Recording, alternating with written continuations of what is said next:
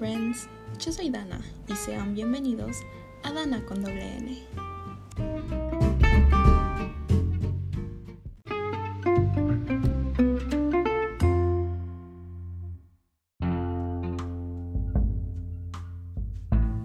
Hola amigos, soy yo de nuevo, he regresado de la muerte. ¿Cómo están? ¿Cómo se encuentran? Ya sé, ya sé que me desaparecí. La verdad no tengo ni siquiera una excusa. Eh, simple y sencillamente a veces me cuesta mucho decir las cosas que digo y requiere como que mucho pensamiento y cómo decir las cosas y grabo y no me convence, eh, etc. Así es esto amigos. Eh, bueno, no es así, más bien soy yo. Pero bueno, ¿cómo están? ¿Cómo les ha ido? A mí me va bien. En general. Como cuando alguien llega y te pregunta, oye, ¿cómo estás? Y le dices nada más como, ah, bien. Así. A pesar de que a lo mejor como trasfondo tienes tú, tus altas y bajas. Todos tenemos nuestros días en donde solamente queremos llorar. Ah, tenemos días en donde no estamos que explotamos de alegría o, o de ira o solamente los días me... Así he estado. He estado igual. Así que lo importante es que estamos aquí y tenemos salud y estamos de regreso, tanto ustedes escuchándome como yo hablándoles. Así que, pues sí, ¿cómo la ven? Probablemente escuchen un corte medio feo ahí porque tuvimos que cambiarnos de locación, había mucho ruido en donde estaba. Así que esperemos que aquí no haya tanto ruido. Bueno, en el capítulo, por fin, capítulo nuevo de Dana con doble N, hoy solamente quiero chismear con ustedes, contarles de la vez que descubrí que yo era un megáfono. Déjenme les explico.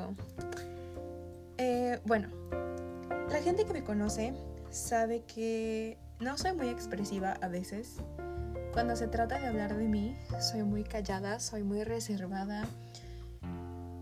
En los grupos de amigos, soy la que escucha las conversaciones. Cuando estoy con mis amigas y me cuentan algo, eh, soy la que los escucha. Es muy difícil para mí contar algo de mí porque tengo esta mentalidad de... Siento que a lo mejor lo que tengo para decir no es tan interesante, a lo mejor les va a aburrir a lo mejor hablo mucho y se vuelve de algún momento, en algún punto se torna algo molesto y eso es lo que no quiero. Entonces muchas veces me evito la fatiga y nada más no hablo. Entonces me cuesta mucho, por ejemplo, el otro día, hace unos meses, estaba con una, con una tía. Eh, no sé si está escuchando esto, pero hi bestie, hola Cassandra. estaba con ella y estábamos platicando Hacía cuatro años que no nos veíamos. Y me estaba contando, actualizando de su vida y de pronto para y me dice de que bueno, ¿y tú qué onda? O sea, hace, hace cuatro años que no nos vemos, cuéntame de ti, cómo te ha ido, cómo has estado. Les juro que en, en ese momento la mente se me puso en blanco. No porque no quisiera contarle, sino porque no sabía qué contarle. Es muy difícil, no muy difícil, es como muy raro que alguien me pregunte, me diga, cuéntame tú, cuéntame de ti porque mayormente son los demás los que llegan y te cuentan. Y a mí se me hace muy difícil eso.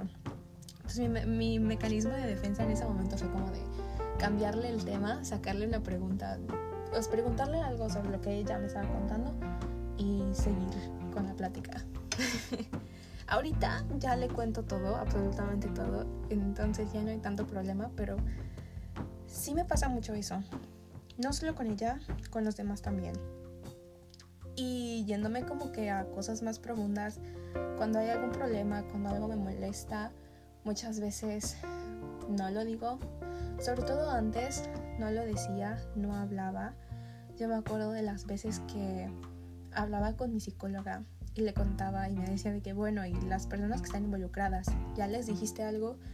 Y digo, no, no les he dicho y no suelo hablar de mis sentimientos a veces porque siento que no no son válidos. No porque no porque sienta que no son válidos, yo sé que sí lo son, pero a lo mejor es algo absurdo, siento que es algo absurdo para la otra persona. Entonces, para mí llegar y decirle, oye, me siento así porque esto está pasando o porque tú hiciste algo, siento que va a ser como de, ay, Dana, no manches, estás exagerando. No tienes por qué sentirte así. Y pues, de nuevo, eh, recurro a evitarme la fatiga y, y nomás no, no, no expresarme, lo cual está mal, sobre todo porque las, la gente más cercana a mí lo sabe tengo un carácter medio fuerte. Entonces yo me enojo muy rápido, me enojo por todo y aparte soy muy explosiva. Entonces es un desastre cuando me molesto y no me gusta. Es algo en lo que he tratado de trabajar y precisamente porque mi psicóloga una vez me dijo respecto a esto de no expresarme me dijo de que mira, entiendo que no te que no hables porque a fin de cuentas tanto tú como yo somos mujeres y culturalmente ha habido una opresión hacia la mujer impresionante. Se nos ha caído la boca muchísimas veces y todavía en el presente se nos sigue callando la boca. Entonces, es entendible, es totalmente entendible, pero pienso por esas mujeres que no tienen voz Tú que puedes hacerlo, hazlo, sin miedo. Tú eres un megáfono. Tu voz tiene un color único. Y el megáfono que tú eres amplía tus ideas y amplía tus sentimientos y puedes hablar incluso hasta por otras personas. Imagínense lo maravilloso que es la voz que tenemos, porque por algo lo tenemos. No está en vano, no está solamente para cantar mientras nos bañamos, no está para para nada más hablar mal de otras gentes, es más, no está para eso, para nada, sino para expresarnos, para decir cuando algo nos molesta, cuando algo nos pone feliz, cuando algo nos entristece, para llegar y contarle a tu mamá algo que te pasó en la escuela, para decirle a tu hermanito que por favor deje de molestarte, para decirle a aquellas personas que te están haciendo daño de alguna manera, que te están haciendo daño. Tú tienes tu voz para algo y que no la uses, que no uses esa herramienta, esa clave para el éxito, porque realmente si tú quieres algo y hablas, es más fácil conseguirlo. Muchos, yo pienso, muchas batallas, muchas guerras, muchos malentendidos han surgido porque la gente no sabe comunicarse bien, porque la gente no se expresa, Imagínense el poder de las palabras. Y estaba leyendo sobre esto hace un tiempo. Em, mi libro favorito, Persona Normal, por si no, no lo han leído, se los recomiendo, de Benito Taibo. El autor, Benito Taibo, ahí en uno de los capítulos habla sobre el poder de las palabras y dice, más o menos, medio parafraseado, que las palabras son, la gente le tiene más miedo a las palabras que a los cañones, porque las palabras han construido puentes, han causado revoluciones, han causado guerras, que la gente se ame o se odie. No importa la palabra que tú estés usando, lo que importa es la intención y el significado que tú le estás dando. Yo puedo llegar y decir, ay, me lleva la chingada. Y alguien me va a volver a ver y me va a decir, guay, esa es una mala palabra. Pero realmente no es la palabra lo que está mal. Es que la gente no sabe qué significa la chingada, la chingada. no sabe que, de dónde viene la expresión. No, no se conoce más que la, el significado coloquial, connotativo que se le da. Las palabras son súper poderosas y tu voz también es súper, ultra, mega poderosa.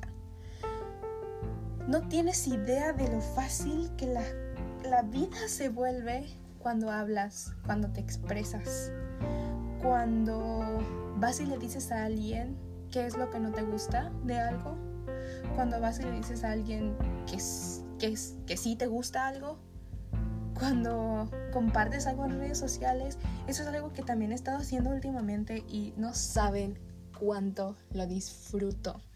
Compartir en redes sociales lo que pienso sobre algún tema, sobre todo ahorita que estoy en una edad en la que estoy joven, pero también tengo, quiero pensar, un pensamiento crítico y puedo hablar sobre ciertos temas desde una perspectiva única que es mía y nada más que mía.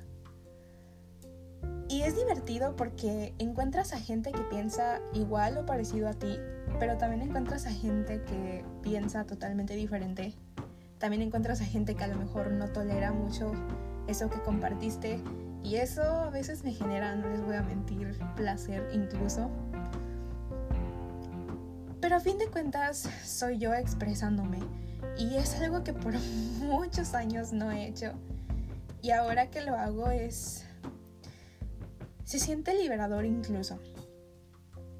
Les decía que yo tengo un carácter muy feo y cuando me enojo y exploto es así. mi familia sobre todo ellos lo saben.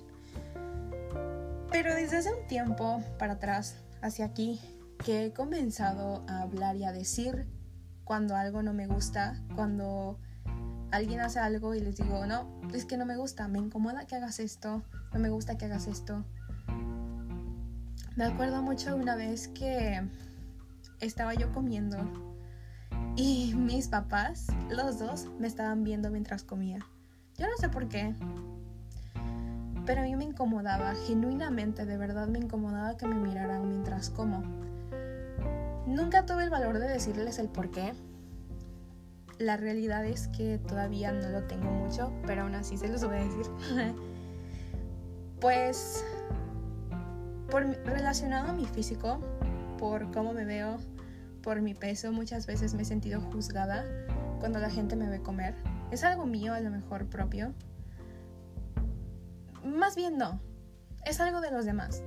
Cuando voy y como algo y la gente me dice, ¿todo eso te vas a comer? ¿O de verdad te vas a comer eso?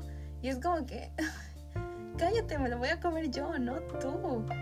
¿Por qué la gente hace eso? No sé, pero ha generado inseguridad en mí. Entonces cuando alguien me mira mientras como me incomoda porque me siento juzgada.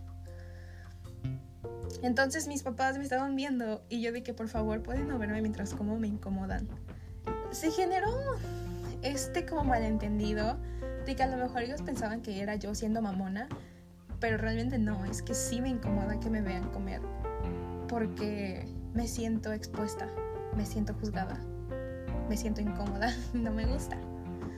Intenté decírselos de mil y una maneras, y bueno, como que no les gustó mucho la idea, pero yo sentí esa satisfacción de que yo lo expresé y lo expresé sin enojarme, lo expresé de manera, creo yo, calmada.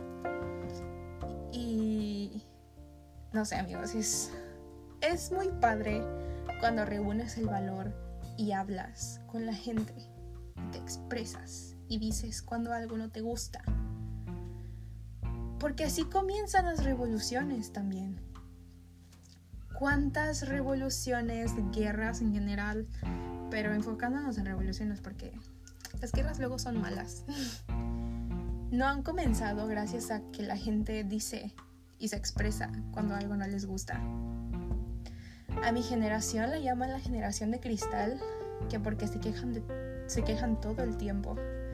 Cuando la, la realidad es que no. Mi generación es la primera que ha decidido que no va a permitir que siga habiendo injusticias como lo ha habido. Mi generación es la primera que abiertamente dice y exige el respeto que merece. Y eso me gusta mucho. Me siento muy generación Z cuando hablan así de la gente porque dice que claro, somos así. No nos quedamos callados. Bueno, yo trato ya no de quedarme callada. Y se valora infinitamente aunque luego los adultos vengan y te digan de que, ay, qué mamona eres, o ay, generación de cristal, nada te gusta, de todo te quejas. Tú siéntete lo máximo porque no te estás quedando callado. Estás haciendo algo que las generaciones pasadas nunca tuvieron el valor de hacer, de hablar abiertamente, de exigir lo que mereces. Y claro que es un acto de valentía que yo admiro muchísimo. Me encanta, me encanta ver a los movimientos sociales con la gente de hoy y ver cómo se expresan y ver cómo hablan y cómo no se quedan callados y, y exigen, exigen lo que merecen, no menos. Y bueno, a través de todo este tiempo ha sido, bueno, así se ha, se ha ido haciendo mi transformación a un megáfono que todavía me falta mucho, pero por lo menos hay un avance. Y yo lo noto ahora que hablo y me expreso y me ha ayudado a explotar en menor, menor, menor grado, como que ya no es un de emociones, sino se siente menos porque ya lo saqué, lo saqué de mi pecho. Y wow, una satisfacción, wow. Así que amigos, yo los invito a usar su voz. Seamos todos unos megáfonos. Expandamos el color de nuestra voz con ideas únicas que son solo nuestras. Dejemos que las vibraciones, la expansión del sonido que el, megáfono nos concede, usémoslo. Por algo tienes tu voz, por algo tienes eh, ese megáfono, por algo conoces las palabras que conoces, úsalas, exprésate. No dejes que nada ni nadie te calle o te oprima. Porque no. Y punto. No, y ya. Ok amigos.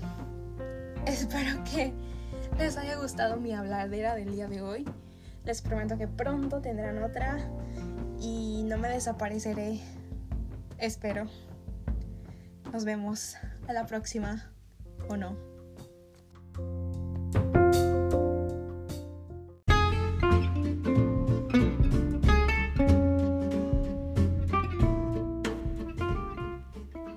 Fue Dana con doble N, en donde escuchamos porque simpatizamos. Adiós.